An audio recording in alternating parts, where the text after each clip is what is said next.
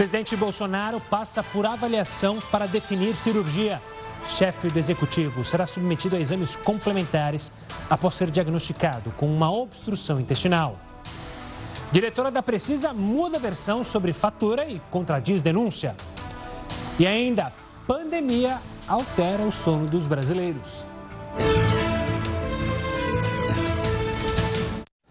Uma boa noite, seja muito bem-vindo ao Jornal da Record News desta quarta-feira.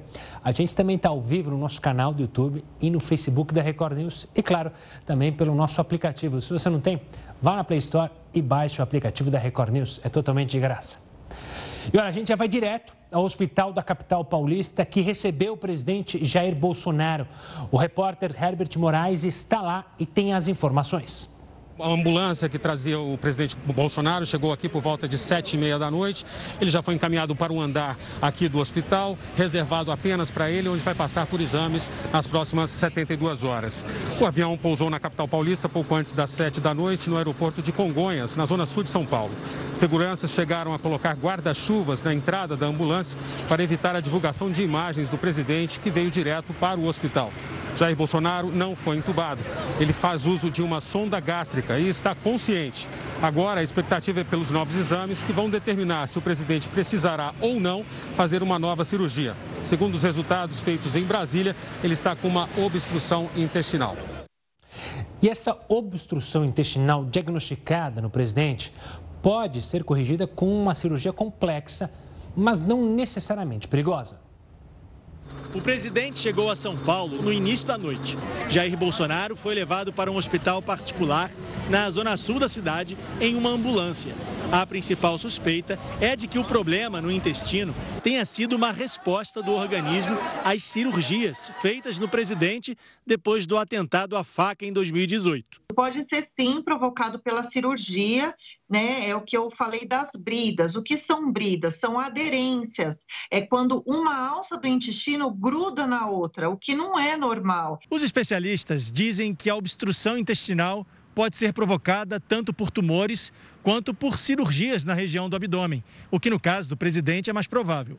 Os sintomas são dor, febre, vômito e soluço. A intenção da cirurgia é descolar ou distorcer o intestino. Em casos mais graves, o órgão precisa ser cortado e depois costurado. Os especialistas que falaram com a nossa equipe não tratam o presidente, eles falam apenas em tese. Pela experiência que a gente tem, essa cirurgia vai ser muito mais difícil do que as outras, principalmente porque ele já tem essas aderências com certeza em maior número agora. E ele existe, e sempre vai existir a possibilidade de ter outras. É por isso que a gente é, acha que o, o, presidente se submetendo a essa cirurgia agora, ele vai é, provavelmente é, ter que tomar um cuidado muito maior com a saúde, muito maior com o, aparelho digestivo, com a sua alimentação. Caso seja operado, Bolsonaro ainda pode permanecer um tempo longe das atividades. Se for só uma cirurgia para dissolver essas aderências, para soltar essas aderências, é um pós-operatório mais rápido. Ele deve ter alta em no máximo três dias e ficar de repouso em casa. Agora, se for um, uma cirurgia mais complexa, na qual vai ter que tirar um pedaço do intestino, aí é um pós-operatório mais prolongado, com dieta adequada no pós-operatório mais imediato, uma dieta líquida e progressivamente vai evoluindo. Uns 15 dias. olha, o senador Flávio Bolsonaro, filho do presidente, disse hoje que Jair Bolsonaro foi para a UTI e precisou ser entubado, mas como precaução. Também adiantou que amanhã seguirá ao lado da família para São Paulo, com o objetivo de acompanhar mais de perto a recuperação do pai. Bom, a gente vai continuar acompanhando, claro, a situação do presidente Jair Bolsonaro Qualquer novidade você vai acompanhar aqui no Jornal da Record News. Agora a gente abre espaço para falar sobre outro assunto importante. O Ministério da Educação lançou hoje o cronograma de implementação do novo ensino médio, que vai valer tanto para escolas públicas quanto para as privadas.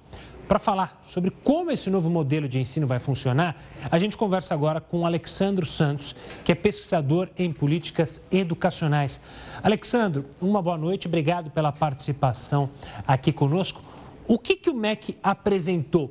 O que é esse novo ensino médio?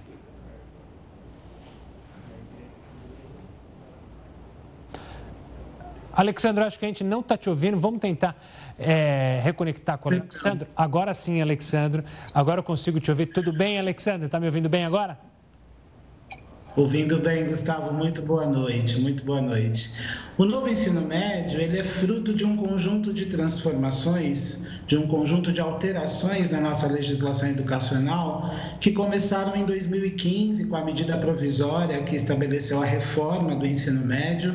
Depois essa medida provisória foi transformada numa lei. Depois o Conselho Nacional de Educação estabeleceu diretrizes específicas para esse novo ensino médio e agora a gente está na fase final de modelagem dele para ele ser implementado. Basicamente, o novo ensino médio propõe que a gente faça uma divisão do ensino médio que passa a ter uma etapa que é comum para todos os estudantes e uma segunda etapa que vai depender das escolhas que cada estudante faz a partir de itinerários formativos, de áreas de interesse que ele queira continuar estudando.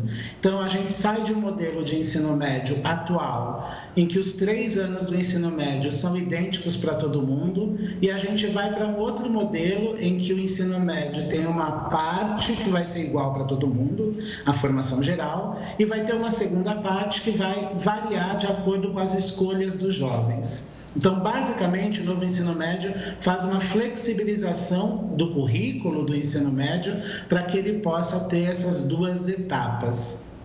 Alexandro, é, esse novo currículo é, ele tem uma carga maior, né? uma carga horária maior. E vale tanto para é, as instituições públicas quanto privadas. É possível acreditar que a, as instituições públicas estão preparadas para esse aumento de carga horária? Gustavo, o aumento da carga horária no novo ensino médio ele é progressivo. Né? A primeira etapa, a gente vai sair de 800 horas anuais para 1.000 horas anuais. Ou seja, ao invés do estudante ficar quatro horas na escola, ele fica cinco.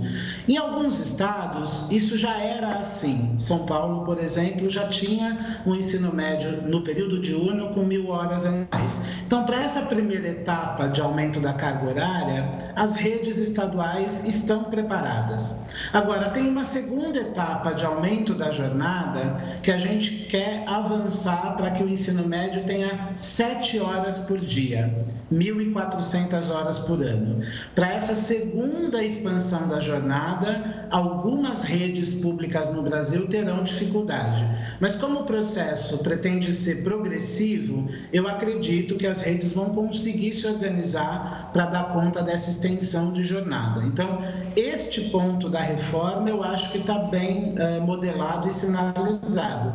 Existem outros problemas de implementação, mas esse da carga horária, avalio eu que não tem um grande problema para os estados. O que a gente precisa pensar é como é que a gente vai cuidar do ensino médio noturno, Gustavo. Porque essa carga horária maior, ela cabe muito bem no período diurno do ensino médio. Mas os estudantes que precisam do período noturno, seja porque trabalham, seja porque estudam no ensino técnico no período diurno, por exemplo, esses a gente precisa cuidar e pensar qual vai ser o modelo do ensino médio noturno para ele ter essa expansão da carga horária. Alexandro, a alteração no ensino médio também vai mudar o Enem? É, a reforma trata sobre uma alteração no Enem ou o Enem segue como está? Não, o Enem vai mudar. Existe já um conjunto de orientações que o Conselho Nacional de Educação consolidou. E aí tem um trabalho que é do INEP, que é o organismo do Ministério da Educação que elabora o Enem, que aplica o Enem. O INEP vai adaptar a matriz curricular do Enem, a matriz de avaliação do Enem, para que ela combine com aquilo que será ensinado no ensino médio.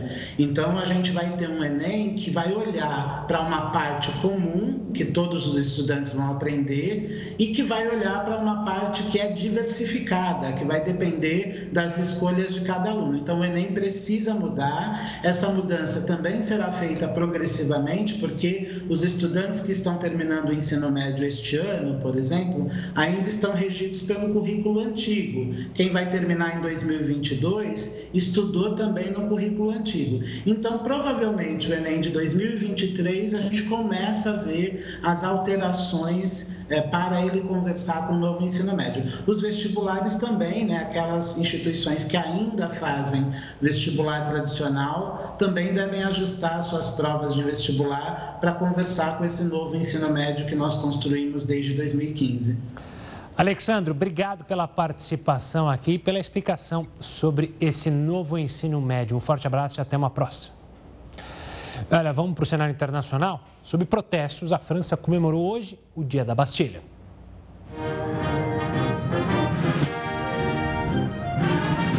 Depois de um 2020 sem comemorações, os franceses voltaram a celebrar o Dia da Bastilha.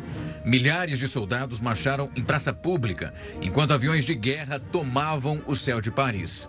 O número de espectadores era limitado e se restringia a uma pequena parte do desfile. Além disso, cada pessoa presente teve que mostrar um passe especial, comprovando que foram totalmente vacinados. O feriado marca o ataque à prisão da Bastilha, que aconteceu em 14 de julho de 1789, e marca o início da Revolução Francesa. O tradicional desfile foi cancelado no ano passado por conta da pandemia do coronavírus.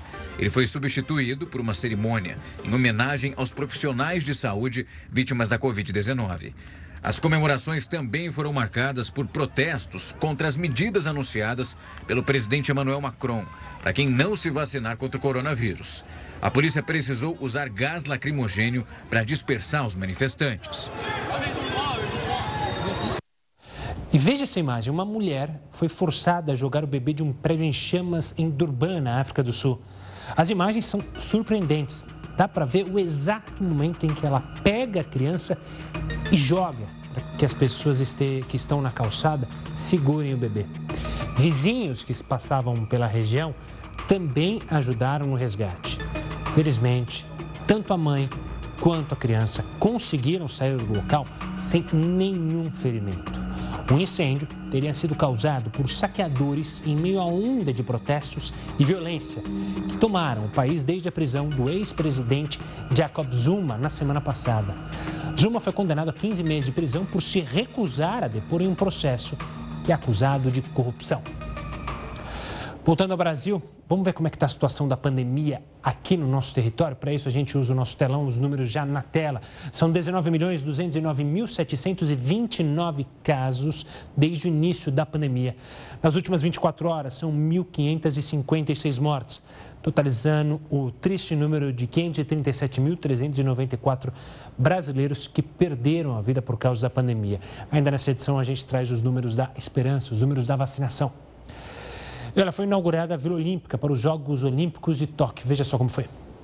Faltando cerca de 10 dias para o início das Olimpíadas, o local onde os atletas vão ficar hospedados foi inaugurado. No próximo mês, a Vila Olímpica se tornará um dos locais mais importantes para mais de 11 mil competidores e equipes. A novidade dessa edição são as medidas de segurança e também os protocolos para evitar a disseminação da Covid-19. Para evitar as contaminações, o comitê organizador do evento pediu aos atletas que se movessem apenas entre a vila e os locais da competição. Para facilitar a vida ainda dos atletas, atletas, uma gama completa de serviços vai ser fornecida dentro da Vila Olímpica. O local vai contar com um restaurante 24 horas que serve mais de 700 tipos de refeições, uma barbearia, lojas de conveniência, correio e loja oficial. Além disso, um ambulatório vai ficar disponível em tempo integral. Os atletas serão testados todos os dias para detectar a Covid-19. E olha, daqui a pouco mais notícias sobre o estado de saúde do presidente Jair Bolsonaro. Ele segue internado aqui no hospital da Zona Sul de São Paulo para exames complementares. Em instantes, mais notícias sobre o presidente. A gente volta já já. Estamos de volta com o Jornal da Record News para falar que o Supremo Tribunal Federal entrou em uma das redes sociais mais populares no momento em todo o mundo, o TikTok. Mas como assim? Os 11 ministros estão fazendo vídeos do quê? Heroto, não vai me dizer que tem ministro fazendo dancinha a lá TikTok, a lá os adolescentes, não, né? Pelo amor. É, não, não tem, mas sabe que não ia ser mal, não. Você já pensou todo mundo com aquela beca, aqueles 11 dançando para lá e dançando para cá, ia ficar uma coisa simpática, é, não é? Pois é, talvez, Agora, eles, talvez eles conseguissem é. uma simpatia, né? Porque hoje em dia eles não estão. A população não está muito simpática. Ser, fica muito simpático. Agora, uma coisa interessante também é o seguinte: a gente pode dizer então que o presidente Fux, na era do presidente Fux, o Supremo está no TikTok. Mas quando Marco Aurélio, esse que saiu essa semana, Marco Aurélio Melo, era presidente, ele foi presidente numa época lá atrás, ele inaugurou a TV Justiça. Não tinha. Aliás, eu me lembro, trabalhei inclusive para eles, porque ela era associada à TV Cultura, e então o pessoal da TV Cultura prestava serviço, eu inclusive cheguei a participar de alguns programas da TV Justiça. Agora, com isso abriu-se uma nova era, que foi a era das pessoas poderem olhar o que acontecia no Supremo Tribunal Federal. Primeiro com a TV Justiça, aberta, em qualquer lugar do Brasil que tivesse uma parabólica, pegava a TV Justiça. Claro, mas a TV Justiça também. Então, aos poucos, o que aconteceu? É, eles estão bastante ligados nas transformações da comunicação e passaram aí para as redes sociais. E agora o top disso aqui é exatamente como você disse, o TikTok, né? que é um aplicativo chinês e que agora as coisas são colocadas lá. Começou mais com uma brincadeira, foi tornando uma coisa séria, e é claro, nós estamos brincando, realmente é uma coisa séria no Supremo Tribunal Federal. Agora, só uma curiosidade. O que, é que eles colocaram no TikTok? Eles colocaram uma fantasia, um desenho fantasia, que termina com aquela estátua que a gente mostra toda vez que a gente mostra no, no Supremo. Ela já apareceu aí. Aquela estátua da deusa da justiça sentada com os olhos vendados. Ela aparece nessa, nessa. E eu não sabia que ela é de autoria de um escultor chamado Alfredo Scheschetti. Não, eu não sabia disso, fiquei sabendo agora e ela aparece tantas vezes no nosso vídeo e ela apareceu agora na primeira emissão do TikTok. Olha, deve estar contente por isso. Em todo caso, a impressão que a gente está tendo é o seguinte: é uma promessa de que o, o Supremo vai ser o primeiro tribunal 100% digital, totalmente digital. E com isso, com isso a população vai poder acompanhar melhor. Afinal de contas, grana não falta para fazer isso. Nós até contamos aí que gasto de 500 a 600 milhões de reais por ano. Funcionário também não falta. Olha lá aí, ó. Essa daqui é a estátua da justiça, nós estamos mostrando aí, ó. Também não falta porque tem quase 3 mil funcionários lá. Até contei ontem aqui que tem 269 funcionários por gabinete. Só uma coisa, eles estão indo bem nessa história de Twitter. No Twitter, que também está no Twitter, como nós. Eles têm 2 milhões e 200 mil seguidores. Olha, Tá indo bem, é, não é? Pô? Tá indo bem. Estão também no Instagram. E tem canal no YouTube como nós temos. Nós temos quanto? Nós temos mais de 2 milhões no YouTube, não é isso? Exatamente, passamos 2 milhões. Mais de 2 milhões. Eu acho que eles não chegam a tanto. Mas, de qualquer forma, é, eu acho que é uma conquista, porque, logicamente, a sociedade brasileira vai ficar conhecendo melhor o trabalho dos ministros do Supremo Tribunal Federal, ainda que há sempre uma polêmica esquentando o caldeirão lá. É ou não é? É verdade. O importante é ter transparência e com quantos canais for, o importante é transparência, que todos saibam o que está acontecendo por lá. Herói, daqui a pouco a gente volta a se falar aqui no Jornal da Record News.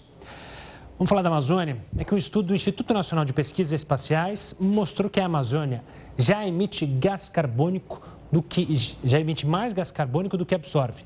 A pesquisa foi publicada na revista Nature. Os dados divulgados apontam que o desmatamento e a degradação de áreas da floresta estão contribuindo para esse cenário.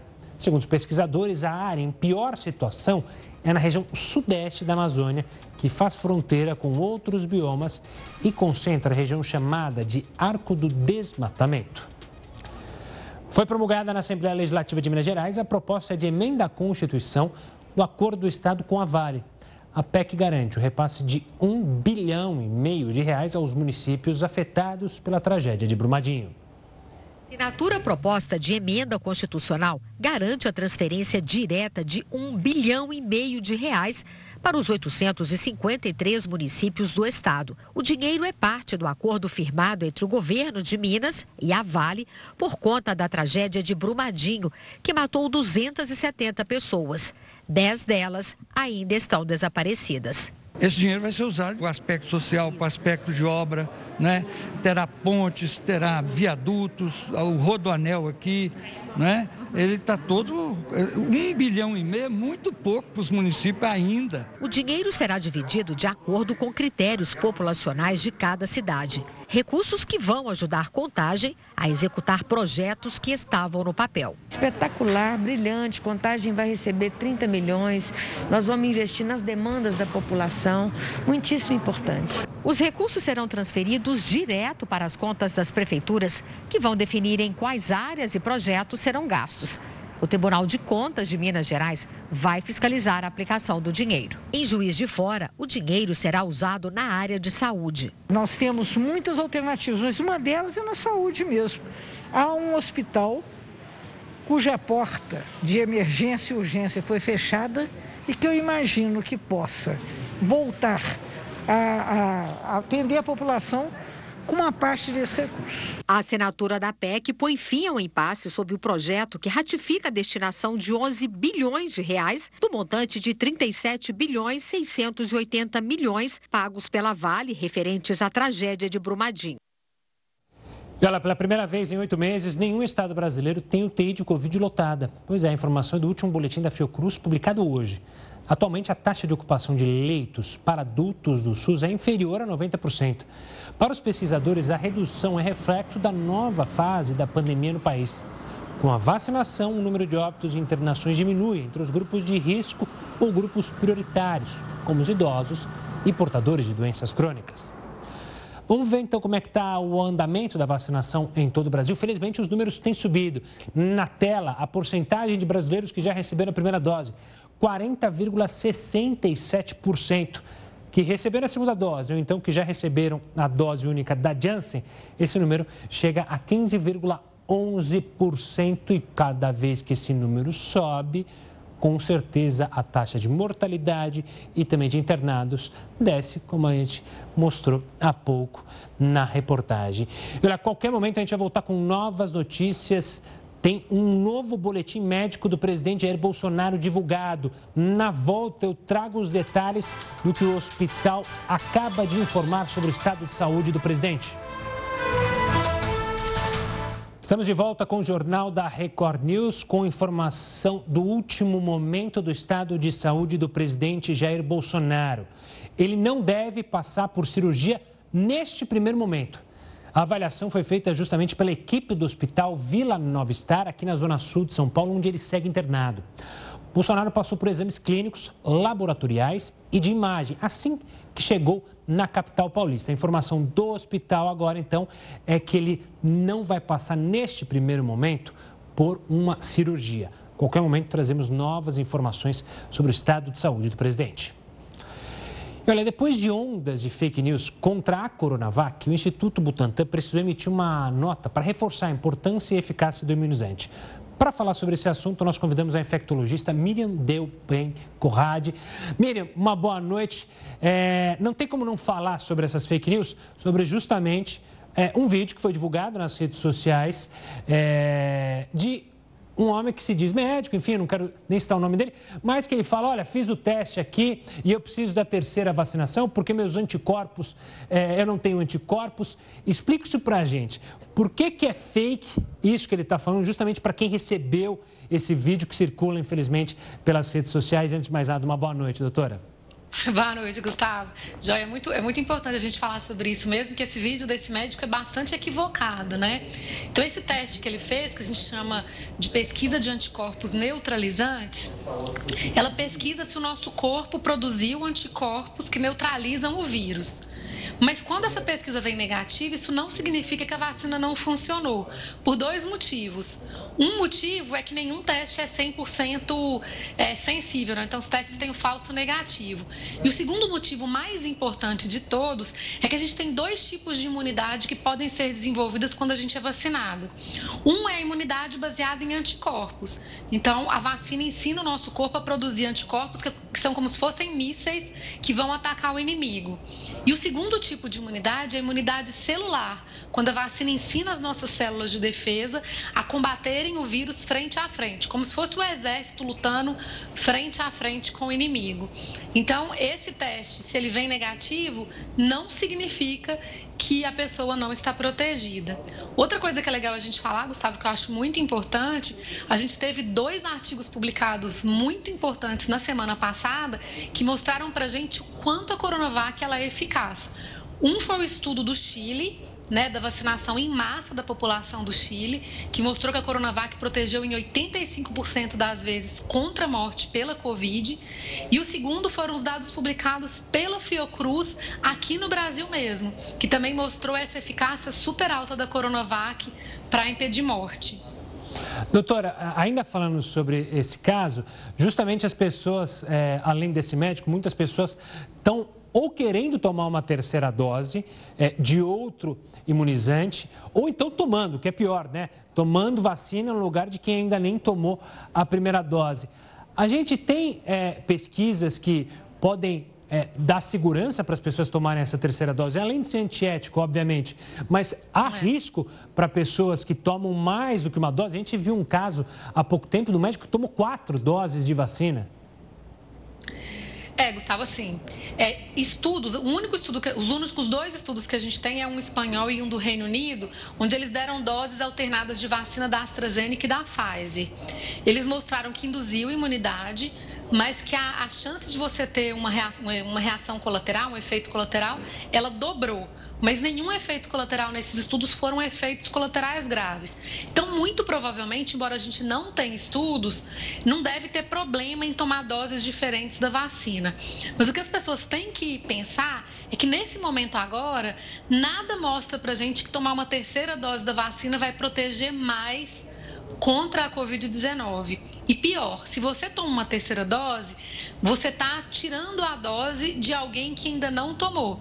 E aí a gente vai demorar mais para atingir aquela imunidade, aquela porcentagem de pessoas imunizadas na população para proteger todos nós. Então você está, na verdade, se prejudicando quando você tira a dose de alguém. Doutor, ainda falando sobre novas doses, mas olhando no aspecto lá na frente, a gente já consegue é, dizer se, será, se serão necessárias novas doses para quem já está vacinado para o futuro?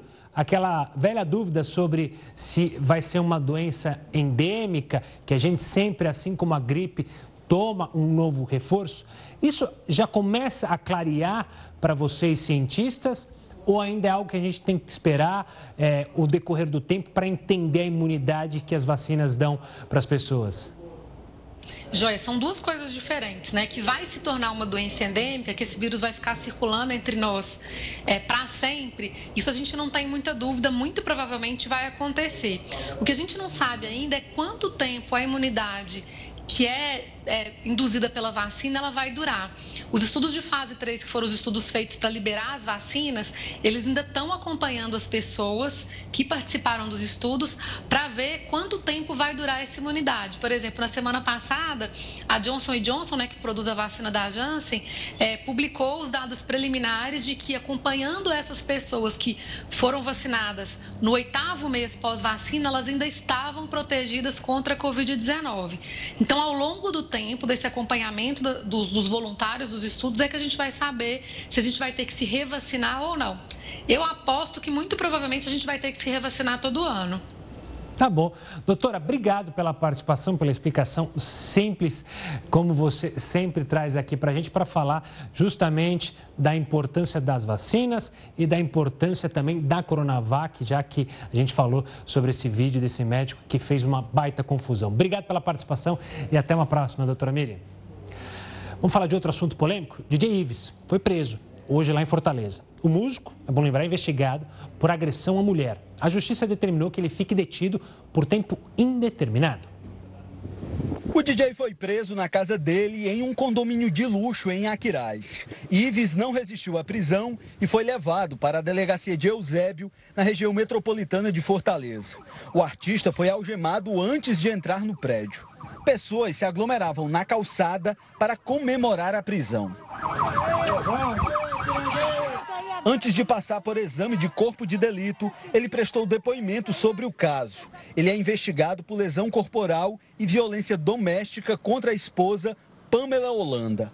Imagens gravadas na casa do casal mostram uma sequência de agressões que aconteceram entre dezembro e fevereiro últimos. Em depoimento, Pamela disse que chegou a apanhar do marido até na gravidez.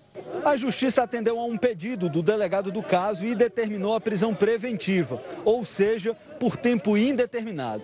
O DJ Ives deve ser transferido ainda hoje para uma delegacia em Fortaleza, onde deve ficar sozinho em uma cela por medida de segurança, já que o caso ganhou grande repercussão. Hoje, uma funcionária da casa do casal prestou depoimento é a décima testemunha ouvida no inquérito. Uma delas, o um motorista do DJ, que aparece em uma das cenas de agressão. Hoje ele falou sobre o caso pela primeira vez. Quando ele viajava, que chegava, que tinha qualquer coisa, ela já era motivo de explosão, de estourar, de ciúme, então veio a acontecer o que aconteceu, né? Muita gente está me crucificando porque eu não fiz nada, eu fiquei simplesmente, simplesmente abismado com a situação que estava se passando. Cara, eu travei. Nos próximos dias, atendendo a um pedido do delegado, Pamela Holanda deve passar por um novo exame para que sejam definidas a gravidade e a extensão das lesões provocadas pelas agressões do marido. Olha, o governo de São Paulo anunciou hoje a criação de um programa para a contratação de 20 mil familiares de alunos carentes. Essas pessoas serão contratadas para trabalhar quatro horas por dia nas escolas do estado e vão receber uma bolsa auxílio de 500 reais por mês. Os contratados serão obrigatoriamente pais ou responsáveis pelos alunos que estiverem em situação de vulnerabilidade social, cadastrados no Cado Único ou desempregados há pelo menos três meses. Quem quiser participar vai poder se inscrever de 19 a 31 de julho para pagar o programa, será, serão investidos 60 milhões de reais. Mudando de assunto, você se lembra quem ganhou a eleição americana? Óbvio, Joe Biden do Partido Democrata. O republicano Donald Trump era o opositor. Mas agora tem uma novidade do lado republicano vindo aí. Quem conta pra gente? Heródoto Barbeiro, conta pra gente que novidade é essa, HB? Olha, a novidade é o seguinte: eles estão querendo mudar o sistema de votação nos Estados Unidos. Aliás, aqui no Brasil também estão querendo colocar aquela impressora ao lado da urna eletrônica. Está dando bastante polêmica, porque uns dizem que a volta do voto, voto de papel não é verdade, né? É, seria uma comprovação a mais além daquela que já existe hoje, que é a urna eletrônica, logicamente. Mas a primeira coisa que a gente precisa lembrar, Gustavo, é o seguinte: aqui os estados não têm independência para decidir sobre isso. Lá tem. Lá, o sistema de votação é diferente em cada estado da Federação, da Federação Americana. São 50, só para você ter uma ideia. E agora, os estados que estão sendo governados pelos republicanos, eles querem fazer uma mudança no sistema de voto. Principalmente porque dizem que, do jeito que está, é mais fácil fazer corrupção. Aliás, o Trump, que nós estamos mostrando aí, falou corrupção, falou em fraude por aí afora. Agora, qual é a mudança que eles estão fazendo? Eu não sabia, por exemplo, fiquei sabendo agora, que tem uma coisa extremamente interessante que é o seguinte: você pode chegar no dia da eleição, Estados Americanos, sem nenhum documento. Nem documento de identidade, nem carteira de motorista, nada. Se você tiver apenas o comprovante que você mora naquele estado, você vota. Não é uma coisa inacreditável? Não tem título de eleitor. Isso, isso é bobagem. Para que, que vai ter tido eleitor? O cara, a gente confia na palavra do cara. Tanto que o, o Biden, que nós estamos mostrando aí, acabou sendo eleito. Agora, o que acontece? O, alguns estados estão querendo mudar essa história. Dizendo, não, o cara, para poder votar, vai ter que apresentar ou o RG ou a carteira de motorista. Os democratas são contra. Aí vem aquela narrativa dizendo que é para afastar as minorias, porque a minoria americana não tem nenhum documento. Eu nunca imaginei, sinceramente, que uma quantidade tão grande de pessoas, 21 milhões de pessoas nos Estados Unidos, não tem nenhum documento. Nem identidade, nem carteira de motorista, nem nenhum outro documento. A não ser a voz dela, a não ser ela dizer, olha, sou fulano de tal, e as pessoas acreditam, porque se você mentir também, você está ferrado, né? Para não falar outra coisa. Muito bem. Outra coisa importante é o seguinte: não sabia em alguns estados da federação, você vota e como não havia jeito de, de, de computar os votos, o voto se dormia até cinco dias lá, antes de ser contado. Outra coisa que eu não sabia, você pode também colocar o voto numa, numa, numa, num envelope, mandar sem passar pelo correio. Então, como é que eu vou saber se realmente aquilo é fato ou não?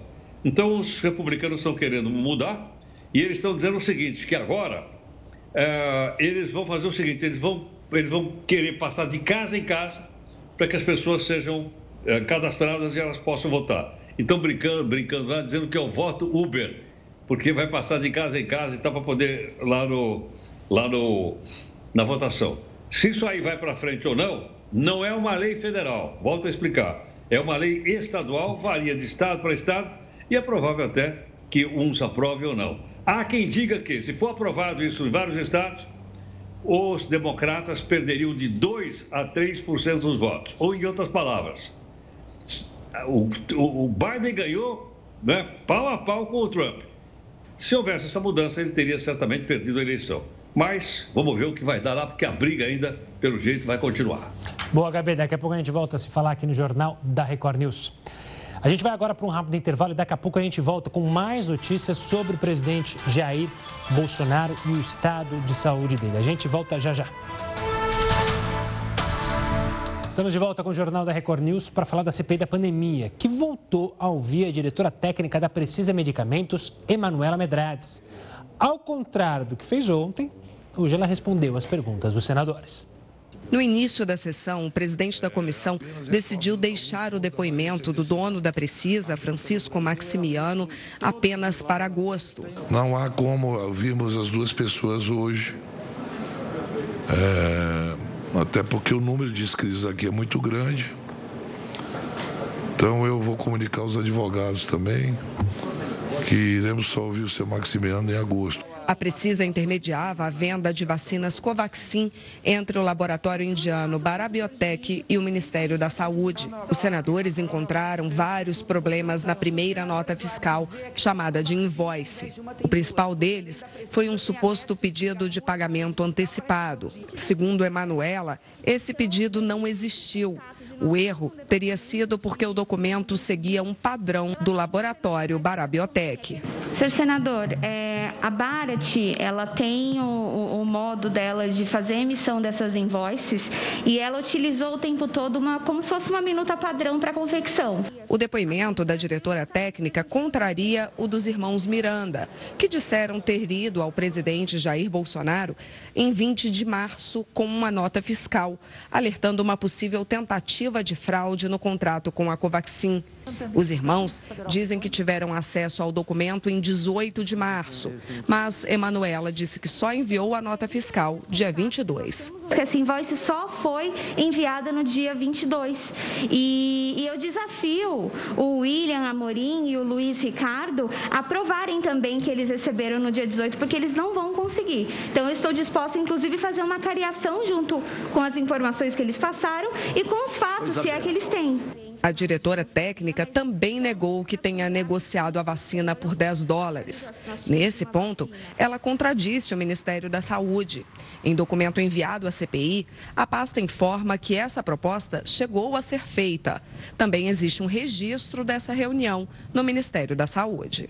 O que eu posso garantir é que não houve nenhuma oferta de 10 dólares por dose e nós o tempo todo tentamos que esse produto ele fosse mais barato para o Brasil. A memória da reunião é mentirosa, é isso? Sim, senador, é mentirosa. Estabelecer os preços da negociação é importante para apurar onde surgiu o possível superfaturamento. Amanhã a CPI vai ouvir Cristiano Carvalho, CEO da Davat, empresa que se dizia representante da vacina AstraZeneca. Cristiano conseguiu um habeas corpus no Supremo Tribunal Federal para não responder às perguntas que o incriminarem. Olha, o presidente do Senado, Rodrigo Pacheco, autorizou a prorrogação da CPI da pandemia por mais 90 dias. Agora, a comissão parlamentar vai funcionar até novembro. Os senadores assinaram um requerimento solicitando essa prorrogação e Pacheco confirmou, agora à noite, que ela irá de fato acontecer. Os 90 dias começam a ser contados a partir do dia 7 de agosto. Vamos agora direto ao hospital onde o presidente Jair Bolsonaro segue internado. O repórter Pedro Leão tem mais detalhes. Boa noite, Pedro.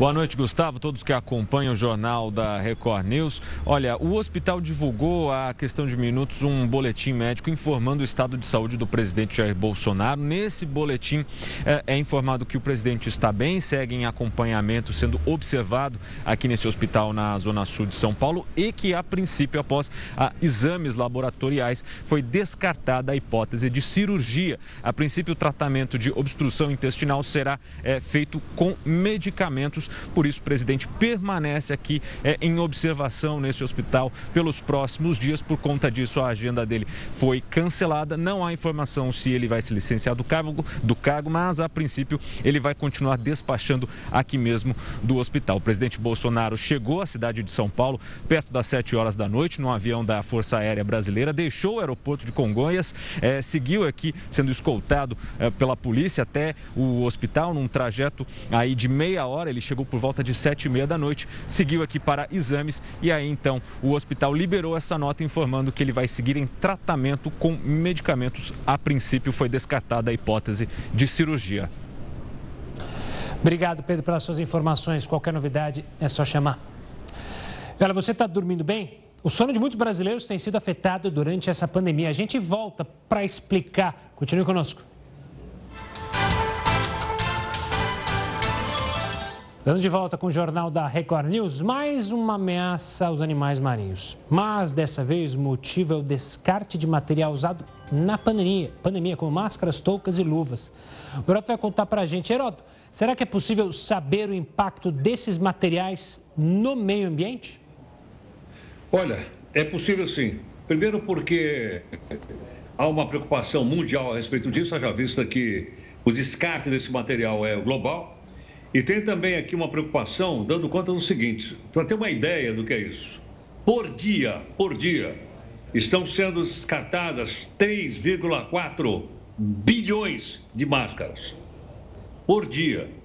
3 bilhões e 400 milhões de máscaras são descartadas por dia. E muitas delas vão parar no lago, no oceano, nos rios e vai por aí afora. O ano passado, aqui durante a nossa pandemia, o Brasil descartou 12 bilhões de máscaras. 12 bilhões ao longo do ano. Para você veja que o descarte diário mundial é uma coisa inaceitável. Outra coisa, as pessoas descartam incorretamente. Em vez de pegar a máscara, colocar dentro de um saquinho, guardar e colocar no lixo, a pessoa joga no esgoto, joga no rio, joga no mar. E isso então está afetando cada vez mais o meio ambiente e os animais marinhos. Eu vi uma foto, acho que todo mundo já viu, de, uma, de um pássaro desse que fica perto do bar, com a máscara pendurada no pescoço. E eles até estavam pedindo que, quando fosse descartado, cortasse os, aquele, a, a, o cordão para que essa máscara não viesse a enroscar no pescoço de animais, como está acontecendo. E outra coisa que me chamou a atenção também é o seguinte: eles descobriram que a maior parte das máscaras descartáveis tem aquela partezinha de cima, aquilo tem um ferrinho dentro, tem um metalzinho. O que acontece? Os animais estão engolindo plástico e aquele metalzinho fere o estômago e fere o intestino do animal e o animal vem a morrer. Então, eu acho que aí um alerta, né? principalmente as pessoas que sabem que tartaruga, golfinho e aves em geral estão correndo mais risco agora com essa quantidade fantástica de plástico e de produtos que nós estamos descartando incorretamente no meio ambiente. Pois é, uma consciência de todos, né? Não dá para pegar. É óbvio que você está falando dos animais marinhos, mas tem uma praça perto da minha casa. E outro dia eu passei, estava passeando com meus cachorros.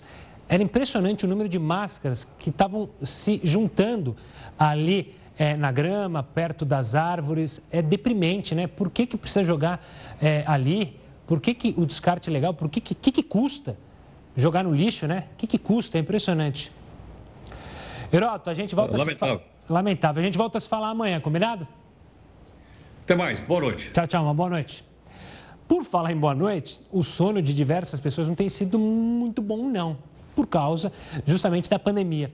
As mulheres são as que mais sentem os impactos de uma noite mal dormida. Há mais de um ano, Sérgio não consegue ter uma boa noite de sono.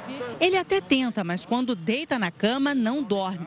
O guarda municipal conta que o problema começou depois que ele teve Covid. Hoje, precisa de remédios para pegar no sono. Não consigo dormir mesmo com os médicos me receitando os remédios. Eu não consigo dormir uma pesquisa internacional realizada em 13 países apontou que a pandemia trouxe sérios reflexos para o sono da população mundial. 13 mil pessoas foram ouvidas, inclusive no Brasil. E entre os problemas mais citados estão dificuldades para dormir e insônia. Nesta pesquisa, 74% dos brasileiros informaram que adquiriram um ou mais problemas do sono.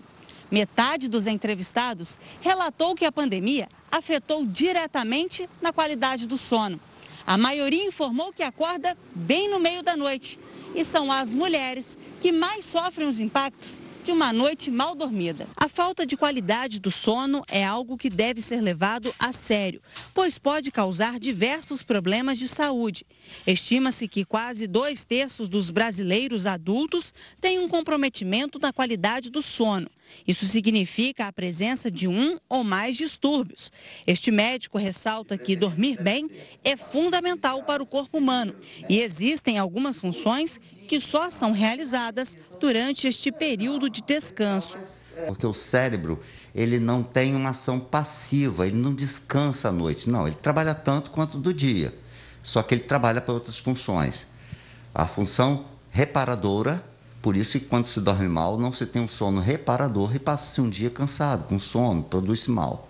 Dormir muito ou dormir pouco não é dormir bem. Dormir bem é ter a, dar a oportunidade de um sono de qualidade, um sono reparador.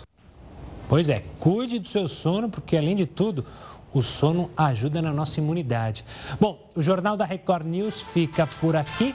Você fica agora com Rafael Algarte e o News das 10. Uma ótima noite para você e até amanhã.